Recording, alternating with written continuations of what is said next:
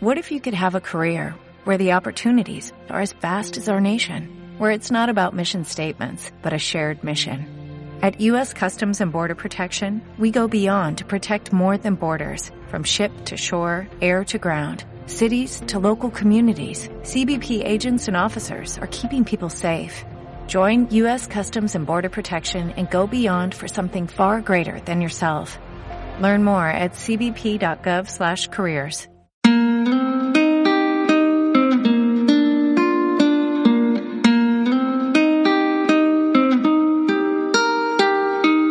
Buenos días desde Academia Cruellas, un lugar de encuentro donde hablamos de historia, arte, filosofía y otros saberes clásicos. Nuestro podcast de hoy lo dividiremos en dos partes. Por un lado, nos centraremos en algunos aspectos de la Revolución Francesa y en segundo lugar analizaremos el caso Eichmann a través de la obra de Hannah Arendt.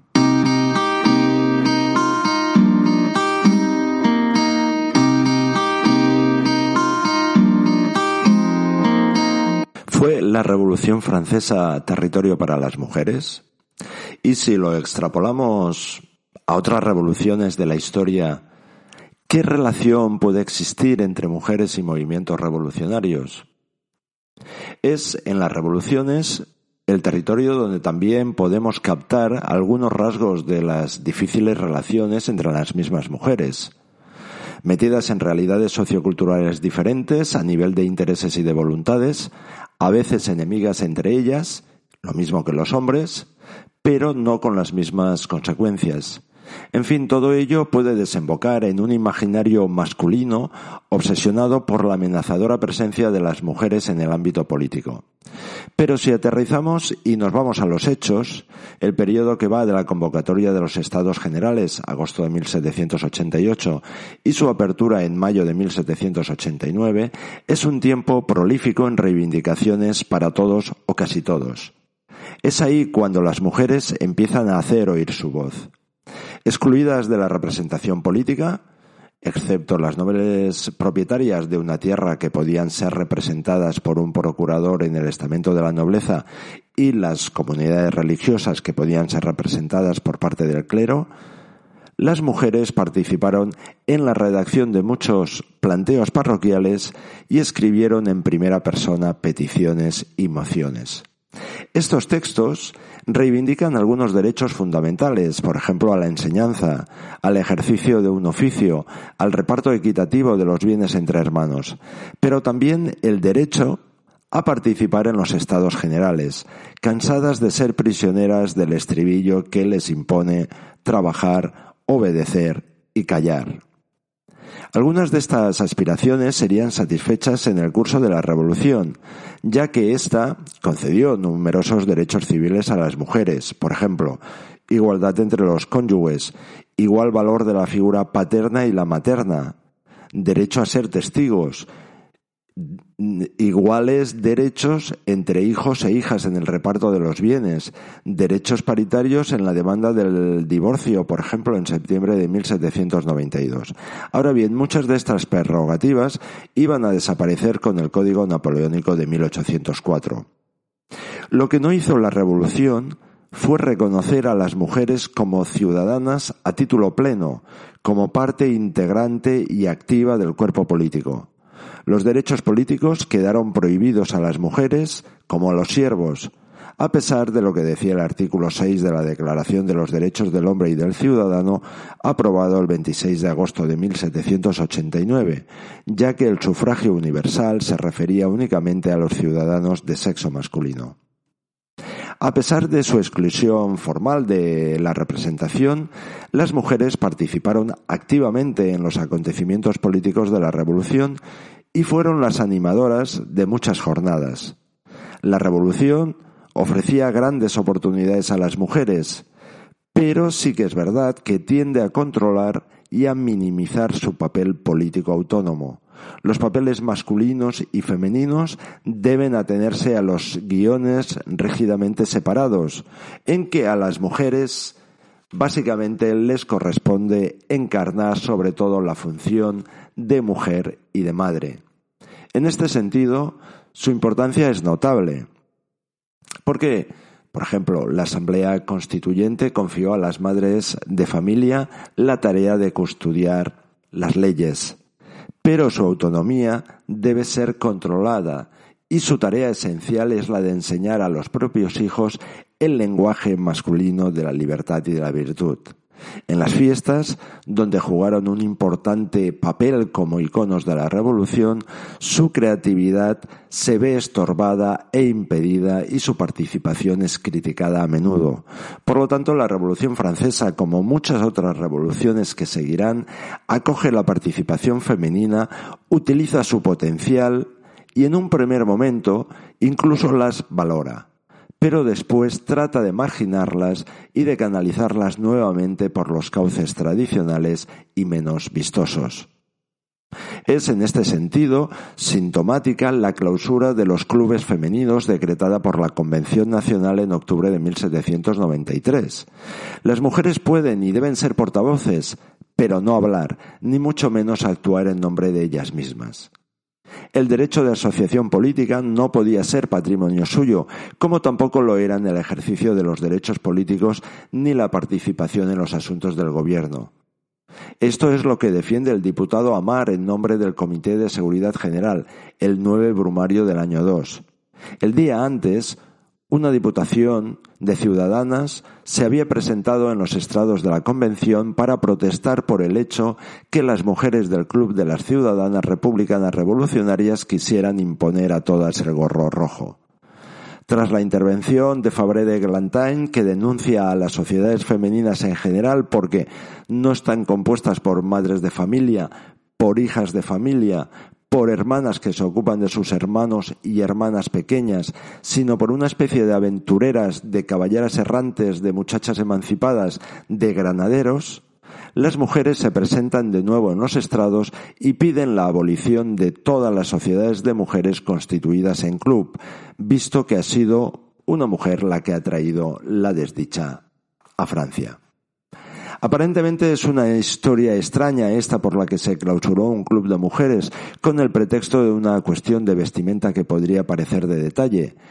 Pero lo es menos si se tiene en cuenta la importancia concedida por la revolución al vestido, entendido como expresión de una identidad política, por ejemplo, los pantalones y la carambola de los sansculottes, la escarapela que vestía el revolucionario y rechazaba la aristocracia, por lo tanto, el atavío ya no es un modo privado de presentarse en la escena pública, sino la expresión de lo privado. La pretensión de las mujeres de dictar reglas de vestir era, desde este punto de vista, una peligrosa intrusión en el campo de la esfera pública. Una última consideración. La clausura de los clubes femeninos, sancionada por la Convención, es solicitada por un grupo de ciudadanas que piden para todas las mujeres la prohibición de presentarse en la escena política. La ausencia de una solidaridad generalizada entre las mujeres de la revolución es un dato que se va repitiendo. Y por último, considerar que no era fácil hacer que triunfara el propio carácter específico cuando ni siquiera eran aceptadas las mujeres como pares respecto a la ciudadanía.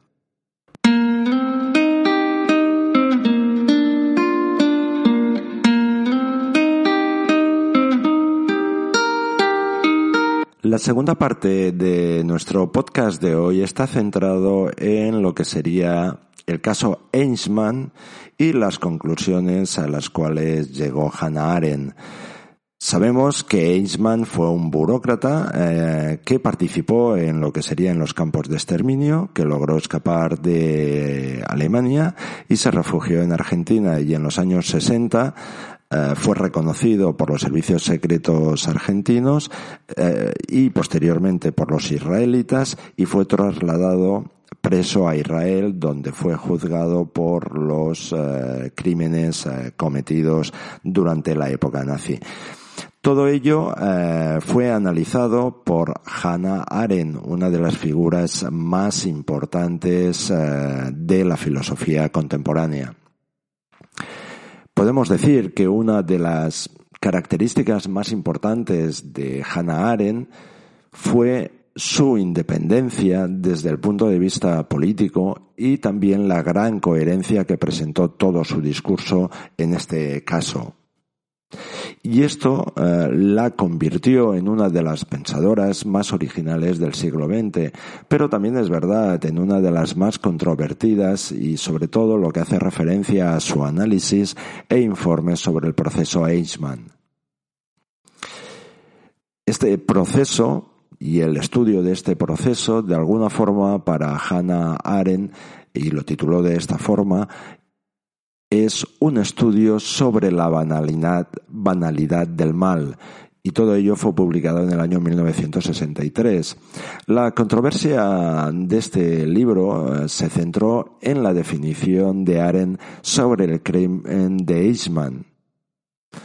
Un ataque contra la diversidad humana y una violación del orden de la humanidad en general, más que una agresión criminal contra el pueblo judío en particular.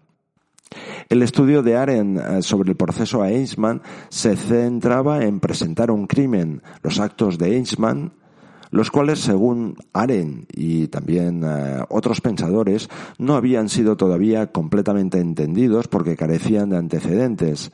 Sin embargo, el proceso se centraba en lo que se les había hecho a los judíos, en sus antiguos y sus más recientes sufrimientos. En opinión de Haren, este planteamiento no se hacía cargo realmente de la exacta naturaleza de las acciones de Eichmann y contribuía así a confundir las cosas. Se dio cuenta de que las cuestiones en torno al juicio estaban sumamente enmarañadas, pero ella quería concentrarse en el aspecto que le parecía no solo el más importante, sino también el más obvio de los aspectos planteados por aquello que después de todo no era un juego de poder, sino un juicio, la naturaleza de la culpabilidad de Eichmann. Como sabemos, los juicios han utilizado el relato como instrumento creador de sentido desde la antigüedad. ¿Por qué? Porque este relato permite establecer la equidad necesaria para el acto de juzgar.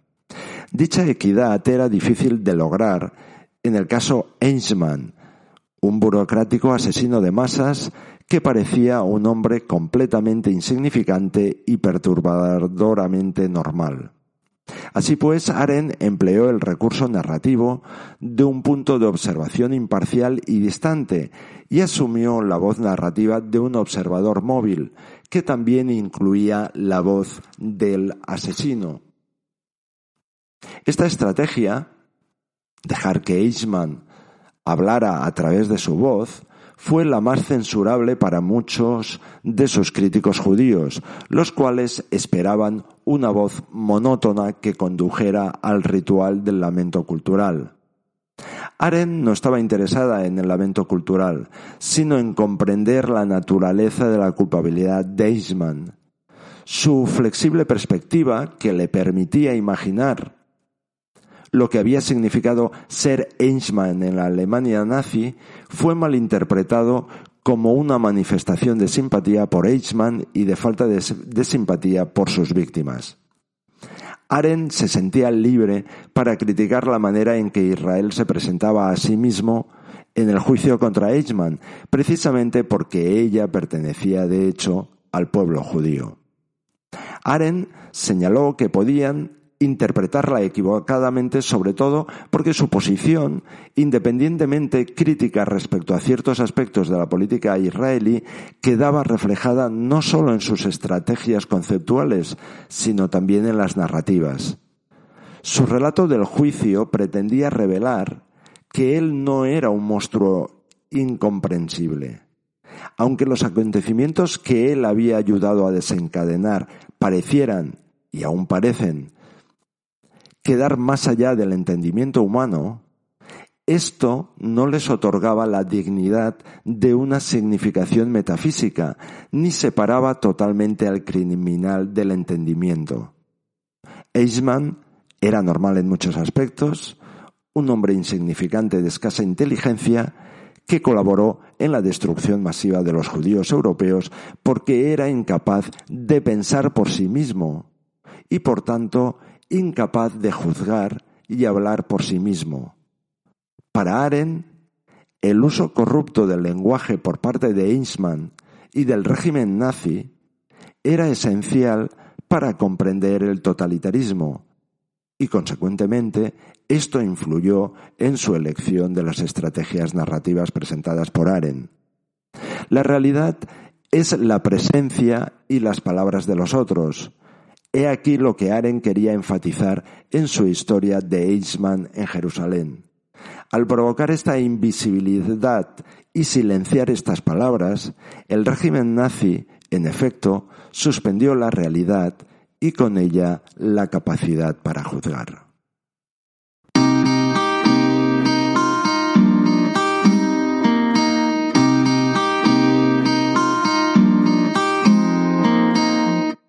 Desde Fraga te saluda Oscar Cruellas. Sé feliz.